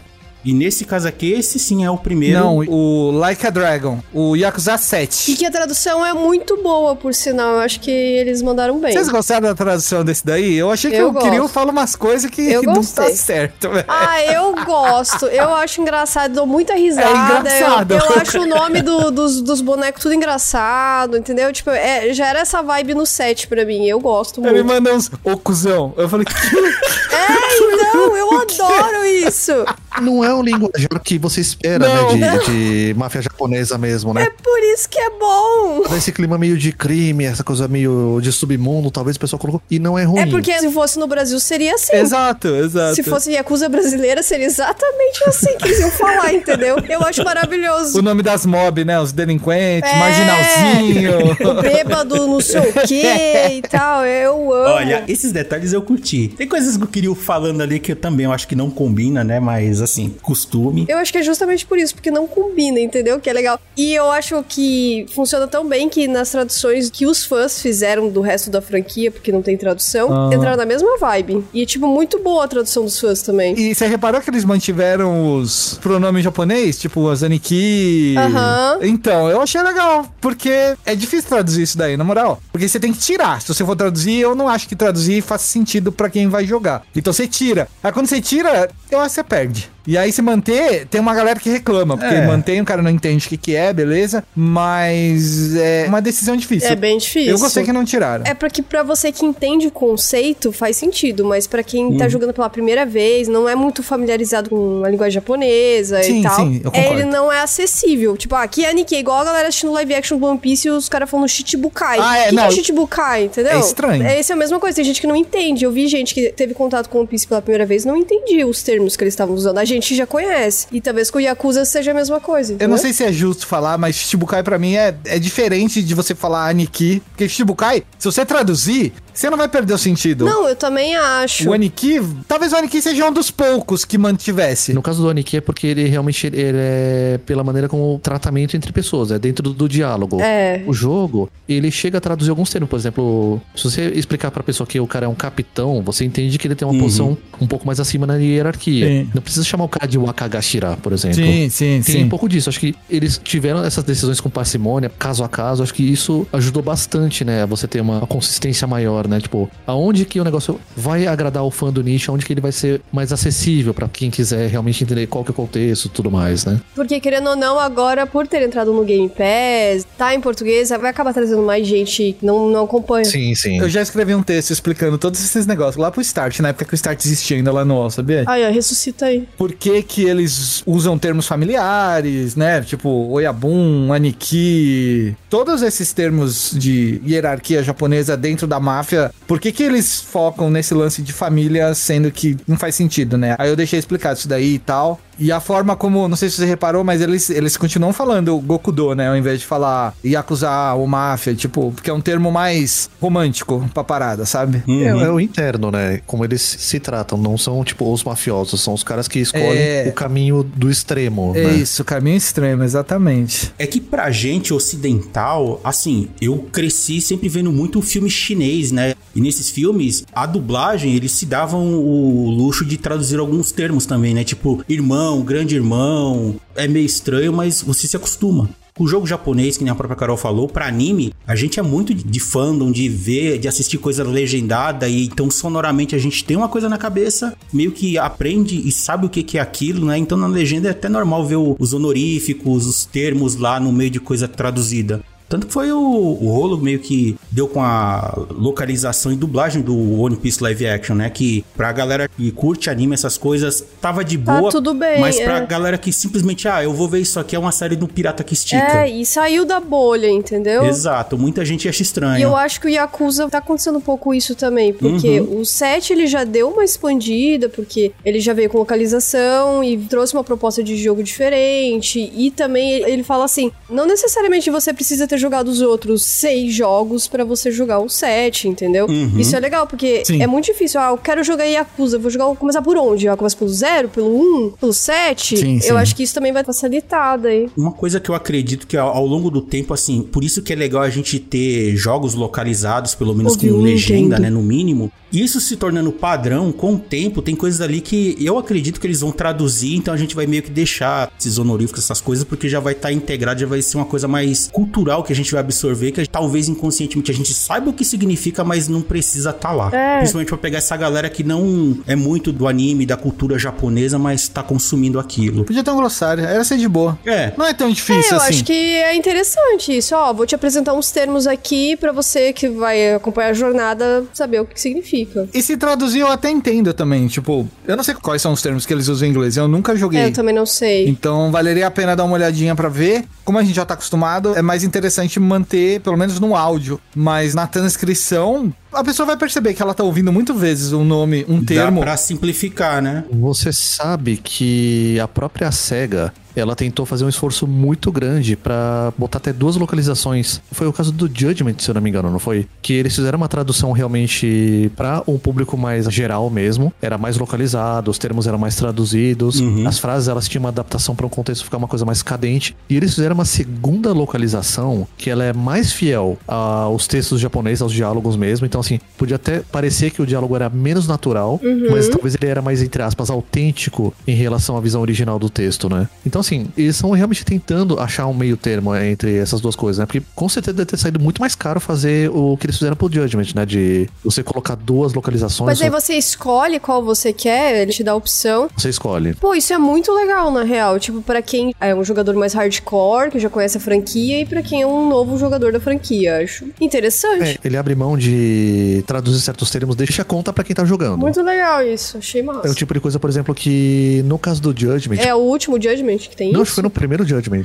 eles tiveram isso. Depois eles não fizeram mais? O Lost Judgment, o esforço deles era de tentar fazer um título internacional global, né? Porque eh, o primeiro, o Judgment era, acho que era Judge Eyes no Japão, né? Aí eles fizeram com um título só pro Japão e Ocidente. Sim. E esse esforço da SEGA, inclusive, de localizar o jogo, tentar fazer lançamento mundial e tudo mais, e eu acho que é um pouco da parte até do que os produtores falaram, né? De Antigamente é, existia essa mística né, da série, tipo, não, mas é o tal do jogo japonês do meme lá, é o tal do jogo lá de mafioso japonês, é o GTA japonês, é tudo Eu errado. odiava né? esse É, termo, tudo bicho. né, sabe, esse tipo de definição. E meio que hoje eles estão fazendo esse esforço pra poder sair é, tudo rápido, até pela questão cultural, né? Eles estão falando muito de memes, estão falando muito de modinhas que, sei lá, se o jogo lança no Japão hoje, daqui a seis meses lançar no Ocidente, Sim. as coisas já caíram. E tem até o lance da mudança de nome da franquia agora, né? Agora é Like a Dragon justamente porque talvez seja menos no contexto da máfia japonesa. Uhum. É interessante você levar em conta como o jogo ele tem essa máfia japonesa idealizada, né? Você ainda tem uma figura de um Kiryu que é o mafioso clássico que não se encaixa né, nos padrões dos criminosos da organização de hoje em dia. Mas aí você tem esse comentário assim, é spoiler, não é spoiler, que o clã Tojo caiu totalmente no set. E que a tendência da Aliança Omi, de todos os grupos grandes, era de realmente se desmembrarem, porque as operações deles não valiam mais a pena da forma como eles funcionavam em relação ao que o governo japonês está fazendo, essa pressão. É um certo comentário a um acontecimento da vida real, só que com um certo tom de ficção, né? Tipo, não, agora vão tentar ser limpinhos. Os caras não vão ser limpinhos coisa nenhuma. Sim. Os caras vão dar um jeito de fazer as atividades deles no final das contas, né? É, e o que acontece também, inclusive no Japão, se a gente for ver algumas coisas aqui, por exemplo, aquelas casas de jogos ali, cara, vocês viram como é que funciona? Você não pode apostar e ganhar dinheiro de verdade. O que, que você faz? Você aposta, você ganha o dinheiro interno, né, das casas lá e tal, como se fossem Isso. fichas. Essas fichas você toca por prêmios. E esses prêmios têm uns valores ridículos. Aí, beleza, agora isso aqui vale dinheiro de verdade. Mas você, tecnicamente, não tá pegando dinheiro dentro da casa de apostas. É meio Você não tá bizarro. trocando dinheiro, você tá trocando valor. É igual é, essa questão do site de aposta de bet e tudo mais. Mas assim, é justamente esse tipo de coisa que eles estão ficando cada vez mais cercados, né? As próprias leis de aposta, gambling, de uma forma geral no Japão, assim. Hoje você, por exemplo, é obrigado a abrir toda a matemática da sua máquina de patinco, do seu Uhum. slot. As máquinas, elas, por lei, elas têm um prazo de validade, tipo, elas podem durar um certo tanto de tempo, elas têm que ser descartadas, né, pra poder continuar rodando a indústria e tudo mais. Sim. E assim, é, só os players grandes conseguem realmente se manter nesse mercado. Mas eles jogam muito, Jogam, viu? né? Nossa senhora, o japonês gosta, porque quando eu fui pra lá em 2018, tanto as casas de patinco quanto tem um monte de, de tipo um fliperama, só que tem um monte de tipo de jogo de apostinhas. Uhum. Eu vi criança apostando com pote de moeda cheio. e bizarro. os pais acham tudo bem, assim, é suave. A criança de 10 anos brincando ali de apostar negócio. Mas é pra eles é normal, entendeu? Tipo, é pra eles é o dia a dia. questão de cultura, mas de volta ao jogo aqui, tem um monte de minigame também que já é clássico da franquia, né? Principalmente uns que você abre em live e passa vergonha, porque o negócio é meio. É, cuidado, vai abrir live de Yakuza, cuidado. Aqui nesse jogo ele tem o quê? Ele conta com acho que uns 10, 12 minigames, né? Uhum. Tem o, o bilhar, tem o- os cabarés, que são os clubes lá que você meio que é um patrono é- lá, in- interage com as Com as mulheres. live e- action, muito esquisito, eu achei muito estranho. Gravaram as minas agora, não é, Takeshi? Agora é um FMVzinho lá, mano. Então é muito estranho, velho. A hora que abriu a primeira. Eu nem sabia que isso acontecia. Eu tava na live e abriu e deu. Meu Deus! Isso, pessoas. Que isso, cara? E tem que ficar interagindo com ela e conquistar ela. Eu acompanhei bastante todo o processo do audition dessas meninas, né, que entraram nesse jogo. A tradição da série é realmente era, era na época do Toshihiro Nagoshi, Uhum. era de pegar essas agências de filmes adultos e pegar as atrizes e botar elas no jogo. Bota o nome delas pra você ver no Google o que acontece. Essa é a dica. É bem Jeff, complicado. Jeff. A cara da Carol. É que eu tô pensando em fazer isso, mas eu tô com medo. Carol, não. Desse ano é mais difícil de achar e elas Ah. têm misto, porque tem as VTuber, né? Então, teve a Keyson, foi a que ganhou, na verdade, o concurso, porque ela vai aparecer como NPC no 8 também, né? Ah, sim. No Infinite Wealth. E, no caso, o que aconteceu foi que foram garotas, assim, do Japão inteiro de vários tipos. Teve hostess de verdade, né, que aplicaram pra ser candidatas. Uhum. Tiveram muitas modelos, atrizes. A própria Keyson, né, que ela é youtuber, VTuber, streamer, né? E ela acabou ganhando pela popularidade dela, que ela já era uma fã de longa data da série. O curioso é que a própria atriz que fez a Akame, a First Summer Wicca, ela, na verdade, ela tinha se candidatado também pra ser uma hostess desse jogo. Ah. Só que ela não tava sabendo que a agência dela já tinha recebido contato pra ela atuar como uma personagem no jogo. Então, quando o pessoal viu ela nos concursos mesmo, nos auditions, falaram: Ué, o que você tá fazendo aqui? Você sabe que você já tem um papel, né? Ela, ah, não, não tô Que sabendo bom. de nada, né? No Steam eles contrataram uma influencer, né? Você lembra? sim, sim. A Vamp Bite Me. Ela é uma influencer de Gundam e jogo de luta de vez em quando. Cosplayer também famosa, é, né? cosplayer. E aí ficou viciada em acusar, começou a fazer Madima, começou a fazer Kiryu, começou a fazer todo mundo. E virou um personagem no Uhum. Steam. Só que ela, se eu não me engano, ela não tem um modelo em CGI, né? Ela só tem uma imagem, É só uma não imagem é isso? mesmo, isso. Por causa que ela tá no minigame lá de cartinha, o novo. É um pouco interessante a gente ver esse tipo de coisa, porque o próprio estúdio, o Ryuga Gotoku, eles têm uma particularidade que eles não são tão lineares na hora deles desenvolverem os próprios jogos. Então, esse jogo, ele tinha sido desenvolvido ele, junto com o Ishin, É. junto com o 8. Nossa. Sim, meu Foi meio Deus. loucura mesmo, né? Foram seis meses, segundo eles mesmos disseram. Então, e aí foi aquela coisa, né? Eles acabaram fazendo ele primeiro como um spin-off. Aí Eles falaram, não, acho que dá pra gente fazer um jogo inteiro, menorzinho, mas dá pra fazer um jogo inteiro com essa história aqui, né? Fizeram tudo em seis meses, então assim, a própria questão deles colocarem as meninas pra filmarem elas, né? Ao invés de passar um tempo pra fazer captura de movimento, modelar tudo mais, foi uma solução mais rápida, foi uma solução mais pra dar tempo de lançar antes do oitavo jogo tudo mais. E até na criação dessas personagens, você vê que as próprias vencedoras acabaram ajudando, né, com o roteirinho, né? Porque, por exemplo, sei lá, pra quem acompanha, por exemplo, a a Keyson, todos os tópicos que o Kiryu fala. Desculpa, Joryu fala com ela, são exatamente os que ela falava nas, nas lives dela. Ah, ela gosta de pizza. Ah, ela é uma americana que tá morando no Japão e até pouco tempo atrás não falava nem japonês direito. Ah, o sotaque de Kansai. O sotaque de cansar, o dialeto, né? Então tudo isso, acho que elas acabaram somando pro processo de criação, né? Deixa de ser um rostinho pra ser um pouco mais, talvez, da personagem, um pouco mais delas tentando interagir com esse mundo, com o Kiryu, Esse nome tá sendo repetido muitas vezes. Com o Joryu. Mas o, uma das hosts, se eu não me engano, é a Isayami, né? A Isayama, ela é atriz de filme adulto na vida real. Eu não procuraria o nome dela no. Não, mentira, procura sim. Você Ah, vai ter uma Jeff, surpresa. É, as próprias cenas dela, quando você vai aumentando o nível de intimidade com ela, avança mais o sinal do que as outras, né? Exato. Cada uma tem, um- tem um negócio diferente, né? Uma é mais inocente, a outra lá, ela flerta mais com o Sim. a outra lá, ela é mais brincalhona. Então, assim, você tem perfis diferentes. Eu descobri que eu sou péssima nisso, inclusive, porque eu dou as respostas tudo errado. O Yakuza Zero é o que tem mais, se eu não me engano. E o 6 é a que tem a Ryokita. Eu acho que é a mais famosa. Pelo menos é a que eu conheço mais, né? Ela se aposentou, inclusive. Jeff manja É, muito. ele tá. Não, ele troca ideia com ela. Vocês não estão entendendo. A Ryokita já respondeu meu tweet, já, Que velho. isso? Ah, é. Continuando aqui os minigames, né? Também tem o clube de arcade da SEGA, que eu acho que é uma das partes que eu mais gosto. Sempre É Os tem. fliperama ali. Saudades Fighting Vipers. Tem o Daytona USA 2 lá, pô. É, só que agora com o nome Sega Racing Classic, que é o nome não processinho que eles tiveram depois que eles Hum. perderam, né? O direito do nome Daytona. É difícil pra caralho jogar isso daí, mano. Você acha? Nossa, essa corrida aí é. Que é igual o primeiro, né? Você tem que saber exatamente as marchas que você vai entrar na curva, porque senão Sim. você perde velocidade, você não consegue pegar primeiro lugar. Sim, não sim. É uma corrida honesta, porque você tá colocando uma ficha lá. E é a mesma dificuldade do arcade. São arcades dos anos 80, 90, né? É. Eu descobri que eu continuo muito ruim nesse jogo de corrida, cara. Eu não consigo. Mas ele é legal. Só tem que pegar a manha. Eu queria colocar meu volante pra jogar, mas eu acho que não dá. Não, não é compatível, infelizmente, né? É. É demais já. E tem o, o Sonic Fighters também, que é. Só de lembrar dele já é bizarro.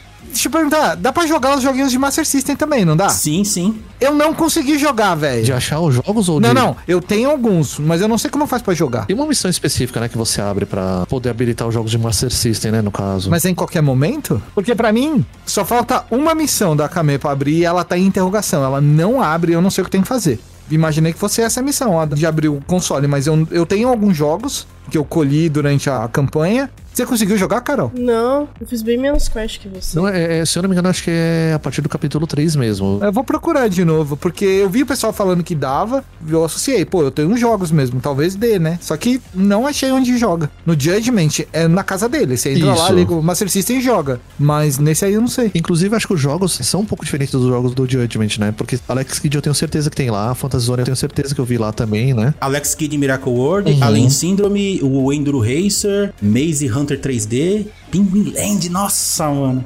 Fantasy Zone, Galaxy Force, Flick. Flick eu não lembro. Eles são os passarinhos lá que depois viraram personagens de Sonic, né? Sim, sim. De outros minigames também, a gente tem o Coliseu, que já foi citado, né? Que é onde você vai pra lutar e, é e evoluir o personagem praticamente depois de um tempo. As missões especiais dão um trabalho de ter um nome lá que é tipo, você não consegue me bater. Ah, o nome dele é Não Me Toque. Aí, mas meu irmão é mais forte. O irmão dele chama Nunca Me Toque. E por aí vai. Você tem um minuto pra bater no cara e, cara, você não consegue acertar ele. E é muito difícil. Nas dificuldades mais altas, acho que no ouro e no platinum já é. Nossa, é irritante, velho. Aí tem que usar o, o modo agente, porque o modo Dragão de Dojima não dá pra acertar ele. E eu gostei muito de montar a equipe pra você ficar upando Você seus... pegou, inclusive, Carol, o cara que é igualzinho o Kiryu, só que é do Judgment, o cara da camisa dourada? Não, Você não fez a missão dele, que é uma missão grande até da Akame, é bem no comecinho. porque ele é bom? Ele é bom, ele é um dos personagens ouro, né? Porque tem a. Você reparou? Então vou ter que ver como é que faz pra pegar ele. Não, é só fazer a missão dele. É, só, é uma investigação que você faz com a Akame. Aí você encontra ele. Ele é o Kaito. Que é o cara do Judgment, é o parceiro do Yagami. E ele é igualzinho o Kiryu. Ele luta igual, inclusive. E aí vocês se encontram na rua, que esse gurilão é você. Um aponta pro outro. Assim, é eu? Olha o meme do Não, é Homem-Aranha aí. você. E aí eles começam a lutar, tá ligado? Só que ele é um boneco importante na história do estúdio, assim, porque ele é de outro jogo, tudo bem, mas depois que você termina a missão dele, ele entra pro seu time no Coliseu. E aí você tem um boneco forte pra upar ali, né? Tipo um Majima, Ah, tipo bom. um Daigo, tipo Porque eu esses fui caras. pegar o ninja lá achando, nossa, vai ser muito bom. Nossa, o ninja é é péssimo, coitado. Ele é o pior de todos ali do É começo. horrível, é horrível. Inclusive, ele é o mais fraquinho. É, ele é. Você pode deixar com o cara upando lá, ele vai fazer umas missões. Mano, não- toda vez eles fogem quando eu boto eles pra treinar com esse cara aí. E é mó grana, né? Tipo um milhão, dois milhões. É. E eles fogem aí eu ganho 10% de experiência.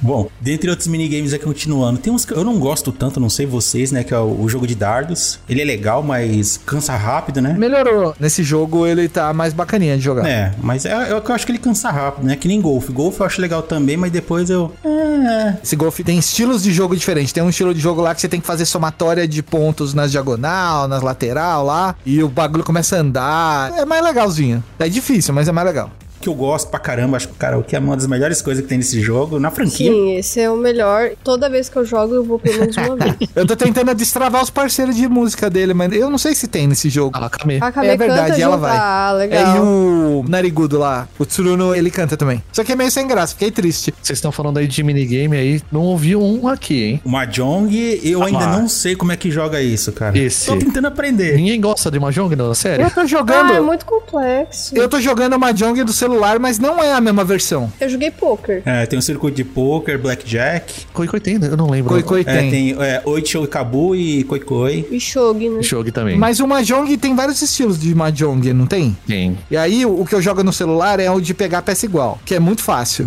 Só que o que tem no jogo é outro Mahjong, é outro estilo. É porque é contra isso, você tá jogando paciência, comparando com a paciência com Street Fighter 2, basicamente. Então, Exatamente. Esse eu não sei jogar. Infelizmente eu sou muito ruim. uma coisa, pelo menos pra ajudar, pra quem não gosta de jogar Mahjong, é que dessa vez você não precisa realmente ter ranking pra pegar troféu. Ah. Então, a SEGA meio que deu uma facilitada nesse sentido, né? Obrigado, SEGA. Esse jogo, pelo que eu vi, ele, ao mesmo tempo que ele é fácil de platinar, né, pra quem joga no PlayStation, num contexto geral, assim, o jogo como um todo, ele é muito gostoso de jogar, cara. Eu acho ele muito viciante, né? E depois que você se liberta das amarras de obrigatoriedade de fazer tal coisa, você pode brincar de explorar ou fazer que nem a Carol de ir atrás de personalizar seu boneco ali, deixar ele ultra mega estiloso. E passei de roupinha. E a visita por Soltembori de vocês, o que, que vocês acharam de como tá a cidade agora? Como tá a pegada da região, assim? Ela tá menor que o M2, né? Tá mais enxuta. Ela Tá tá. um pouco menor, Ela né? tem menos coisinhas que o que o M2. Mas eu achei ok. E Sesaki Jinchou foi só realmente pra estabelecer o elo com a história do set, né? No final das contas. Daí em diante é realmente a história do Joryu, né? Pra poder fechar realmente com um novo set de personagens, né? Personagens que muito provavelmente ainda vão voltar pro 8. Ah, sim. E os vilões? Vocês gostaram dos vilões? Romarene Stane, por exemplo. Então, a gente tava tendo uma conversa sobre o Romarei Nishitani III. O nome Romarei Nishitani dentro da série, ele é um personagem muito pequeno, mas ele é muito importante, né? Pensando que, assim, é o maluco lá do patriarca da família Kidin, né? Se eu não me engano. Isso. Que o cara era um cachorro louco do homem e Hum. acabou servindo de inspiração pro Majima ficar do jeito que ele é no zero. Você botar um terceiro lá, você imagina que assim, o personagem vai ser muito importante. Talvez ele seja louco igual o Nishitani original, mas dentro do contexto da história. Faltou um pouquinho. Eles pegaram um ator famoso pra caramba, inclusive aquele Kim Jae-wook, né? Que acho que até a própria herança do, do personagem ela se baseou também um pouco no histórico, né? Acho que ele- o personagem deve ter ascendência coreana também e tudo mais, né? Ah, é? Mas no final das contas, assim, sem entrar no reino dos spoilers, mas é o tipo de personagem recorrente, assim, que acaba sendo sempre aquela coisa maluca. Agora, você acha que ele tem potencial pra ser o próximo Majima da série? Eu acho que eles estão forçando a barra ali, mas eu acho que é esse o caminho. Ah, Eu não. acho que próximo jogo ele vai ter uma importância aí. Gostaria de pensar isso, tá? É chute total. Mas ele deve voltar e pelo estilo dele, eu achei que ele tava sendo apresentado pra gente como um substituto do Majima. Porque tanto quando apareceram os bonecos antigos, eu falei, putz, agora vai. Uhum. Enquanto personagem, sei lá, não consigo gostar dele ainda. Pô, mas eu odiava o Majima no começo. Comecei a gostar do Majima no Yakuza 4. Sério? É, por causa do começo da história. Talvez você esteja contando a história pelos Kiwami ou pelo Zero. Ah, tá. O Majima do Zero é uma Majima construída ao longo aí de 15 anos, tá ligado? Sim, sim. tipo, não é o mesmo Majima, não Tá, é. faz E sentido. no 4, nos dois primeiros capítulos, você tem uma introdução ao Majima e o Saidima também, mas você tem uma introdução ao Majima que faltava pra você gostar do personagem, que no 1 e no 2 você não tinha. E aí agora você tem, tanto que quando eles refizeram o Kiwami, o Majima já vinha com outros ares e era completamente diferente. Eu, particularmente, eu sempre gostei do Majima por ele ser o que ele é mesmo, né? Tudo bem que teve essa releitura e tudo, mas acho que é aquela coisa do primeiro contato, amor maluco à primeira vista. Eu sempre gostei pra caramba dele, aí dessas releituras, esses, digamos assim, reboot, rebrand que fizeram dele, só deixou ele mais interessante. Ajuda muito, talvez até pra gente aqui no Ocidente, pensar que ele literalmente era o Coringa pro Batman do Kiryu, né, originalmente. Tanto é que na dublagem original pra PlayStation 2 e tudo mais, era até o Mark Hamill, a voz do Coringa na série animada que fazia a voz dele, né? Então, acho que até reforça um pouco mais disso, né? Tipo, você tem um personagem que é a retidão em pessoa do Batman, do Kiryu, e você tem o Majima que o cara só quer ver o circo pegar fogo, tudo mais e tal. E você vê que no final das contas também não é tudo assim, né? Existem muito mais tons de cinza no meio desse preto e branco dos dois, né? Acho bem interessante. Eu acho que muito disso também dá pra levar em conta a interpretação, viu? Porque você tem lá o próprio Majima do Hidenari Yugaki. O cara é loucão, assim. Numa escala de 0 a 10, o cara vai a 12 no nível de fazer palhaçada com o personagem, de explorar essa coisa dele ser o over the top no meio da história, de fazer não se levar a sério e tudo mais. Talvez falta um pouco disso no Nishitani terceiro. Eu acho que esses picos de loucura e aleatoriedade do Majima, de vez em quando, é um negócio que toda hora vai te quebrando, né? Que você pensa, ah, agora eu já sei como é que ele é, mais ou menos. De repente, o cara faz um negócio totalmente. Não, peraí. Surpreende, De repente, né? você começa a ter uma outra leitura dele. Tem esse fator aleatório embutido ali na narrativa do personagem, né? Sim, sim. Já esse novo boneco aí tem suas qualidades e tal, mas substituto do Majima eu acho meio difícil. O jogo também acaba apresentando um pouco dos outros personagens do clã Watase, né? Sim. Que, na verdade, o Masaru Watase, acho que já, desde os 5 ele já tava lá na série, se eu não me engano, né? Inclusive em lados opostos em relação ao Kiryu, na época Taichi Suzuki, né? Basicamente. Taichi Suzuki. Que são o Shishido, né? O Kousei Shishido. Que também é interpretado por um ator bastante famoso, né? No, no Japão, que ele... Yasukaze Motomiya. E é bem curioso você notar como que o Ryuga Gotoku Studio eles pegam esses atores clássicos e dessa vez, ao invés deles tentarem pegar os atores pra reprisarem ou fazer homenagem aos papéis deles, eles deram uma cara diferente também pra eles, né? Porque, por exemplo, o Yasukaze Motomiya, ele costumava fazer papéis de vilões mais assim cerebrais, aquela coisa assim do vilão que é mais o planejador, o cara que tá por trás dos panos e dessa vez o Shishido é o porradeiro. Sim. Ele é a musculatura lá do clã, né? Aí você pega, por exemplo, no caso, o próprio Tsuruno. O Yoshiyuki Yamaguchi, ele tem cara de maloqueiro. Tem. Até botaram os óculos escuros nele, porque o, o cara só fazia maloqueiro, o cara só fazia os, os caras violentão, nível dos três tenentes lá do Yakuza Zero, sabe? Já Tipo, ficou estigmatizado, né? Só que aí nesse jogo, ele faz um cara que é um cara mais cerebral. Quando você traz esse tipo de coisa pro jogo, você fala, caramba, os caras realmente, assim, tipo, subverteram, né, as expectativas do público. Uhum. Acaba sendo, assim, um, um negócio que é meio que um bônus, né? Talvez até pro público ocidental um pouco menos, mas é um negócio legal que até pros atores, pra quem participa da série, acho que cria essa mística, né? Pra, tipo, falar, não, caramba, é, quem que eles vão chamar agora pro próximo capítulo da série de Like a Dragon, né? Tipo, tem atores já que estão pedindo para os produtores da série falar, não, deixa a gente participar, ah, vamos tentar alguma coisa aqui e tal, enfim. Acaba sendo um pouco disso, né? E soma, né, pra história do jogo, pra ambientação, clima, tudo mais, né? Sim.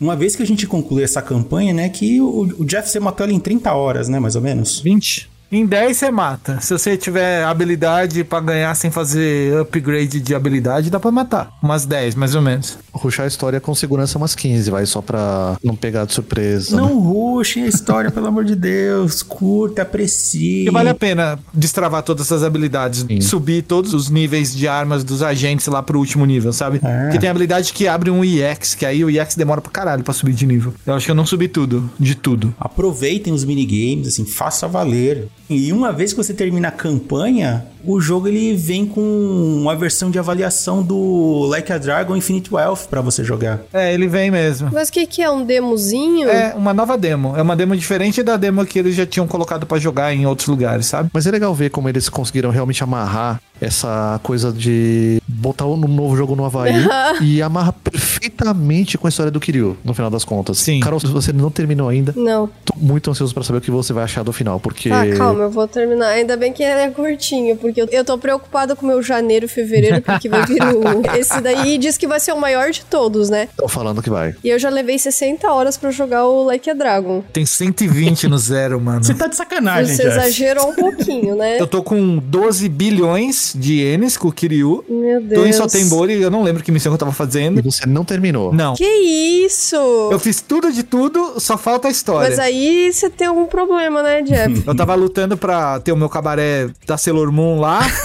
e tava virando o rei do empreendimento de Kamurocho. E aí eu, eu venci todos os caras lá e faltava acho que uma ou duas minas pra recrutar pro meu cabaré lá com o Madima, Muito mas cafetão, agora o hein? Madima foi pra Kamurocho, então não dá pra fazer agora as missões. Ah, Mas não se esqueça de que no final de todos os Yakuza, agora Like a Dragon, você vai ter um duelo final contra alguém do clã Amon. Sim. E nesse jogo também não é diferente, tá? Dá pra dizer assim, pra quem curte eh, os jogos da série no modo ação, talvez essa batalha contra o último Amon vai ser uma boa saideira pra partir daí em diante pros jogos de RPG turn-based, viu? Não é uma batalha particularmente muito difícil, mas assim, talvez seja um bom tributo pra tudo que você pegar durante a série, assim. Então, vale muito a pena nesse sentido. mas é que eu tô preocupado com o meu janeiro, que eu falei, o 8 vai ser mais longo de todos, então eu vou levar muito tempo. E ele sai bem no finalzinho de janeiro, e aí a gente tem um grande problema que no comecinho de fevereiro a gente tem Persona 3 Reload. E aí como é que vai ser a minha vida? Eu não sei. Tudo da SEGA, né? É, então. E traduzido também, olha Traduzido só, também, veja tá só.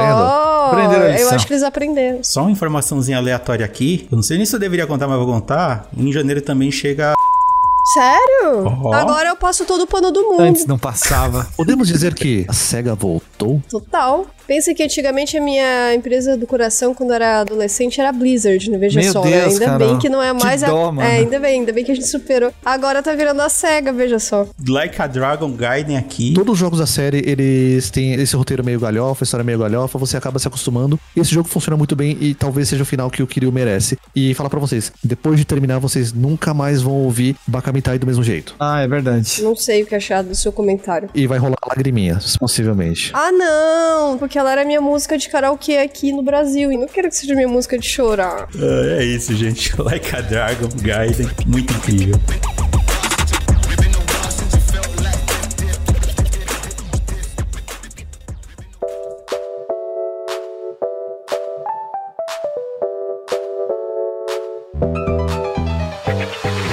Mais um programa finalizado. Moni, obrigado pela participação, pelo seu tempo e pela correria aí. Deixa os seus canais assim. Se existe alguém no Brasil ou no mundo que não conheça o seu trabalho, por favor, dá teus caminhos. Muito obrigada pelo convite. Adorei falar de Alan Wake com você, foi bem legal. E pra quem não me conhece, eu sou a Monique Alves, eu sou a Maria Lorinha Suprema de Resident Evil.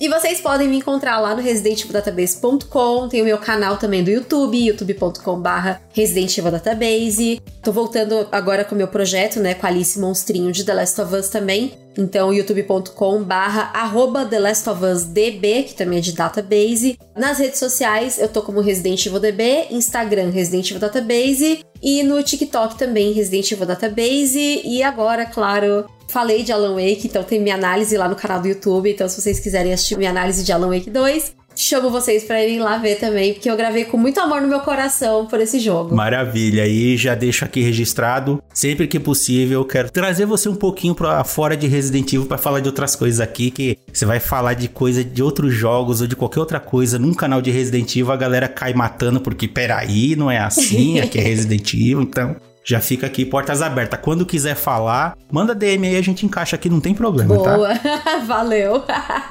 Vanessa, brigadão de novo pelo seu tempo, pela participação. É claro, né? Eu vou explorar você mais vezes enquanto você permitir, você sabia disso? Imagina, eu que agradeço. E já deixa os teus caminhos aí, né, pra galera onde te achar na internet. Vocês podem me encontrar como Raposa Vic, VYK em todas as redes sociais. Eu ando mais ativa na Twitch, onde eu faço lives toda semana desenhando e jogando. Ultimamente eu tenho jogado um jogo de terror aí, porque a galera gosta, sabe? É, a galera gosta de ver o streamer se ferrando, gritando, tendo medo, tendo chilique. Na é. hora que eu levo um susto é o clímax da live. Pois é. Vou ver se eu descolo uns terrorzinhos pra você jogar. Mas. É, vamos ver, vamos ver. Agradecendo aqui a participação da Carol e do Takeshi, né? Que com as correrias é sempre bom ter eles de volta aqui. E, Carol, onde as pessoas te acham na internet? Elas me acham através do arroba Carolix no Instagram, no Twitter, na Twitch. E também agora eu tenho um canal com meu namorado, Gabe maravilhoso, que se chama Base Nerd. Uhul. Vocês podem acessar lá no YouTube. E a gente trouxe já a história de Persona. Vai ter história de Yakuza. E não só contando a história do jogo, até porque eu não quero ficar dando spoiler pras pessoas, mas ser uma coisa mais de produção, a ordem que sai nos jogos, às vezes dando alguma curiosidade Ah, e tal. legal. E tem anime também. E vão ter mais coisas. Então acompanha lá que vai ser bem legal. E você, Takeshi? Olha lá, voltei com aquela pergunta que você tinha medo de responder. Cada vez mais escondido do que nunca. Bom, vamos lá. É, em tese eu estaria disponível aqui pelo X, o antigo Twitter, né, com o Takeshi Oyama. A Mastodon também tem uma conta por lá. Nesse momento, realmente bastante enterrado com projetinhos e trabalhos. Talvez esteja mais perto aqui do Jeff quando ele aparece nos empreendimentos dele lá pelo Flow Taco, lá no Flow. Boa. Jeff, Vamos lá pro Instagram, acho que é melhor, né? Não vou mais falar minha conta no X, não, que é Horokeu, mas acessa ali no Instagram, o Dragão do Prazer. Ainda não deu 100% certo, mas um dia, né? Quem sabe. Quanto a mim, nas redes sociais é só procurar como arroba Otherheaven. Você também pode achar as redes sociais aqui do podcast. É só procurar por arroba LV9999POD. Tá em tudo que é lugar. Você botou no Google ali, você acha. Facinho. Só colar. Por enquanto é isso. Ficamos por aqui e até o próximo episódio. Tchau, tchau. Tchau. Tchau, tchau, até.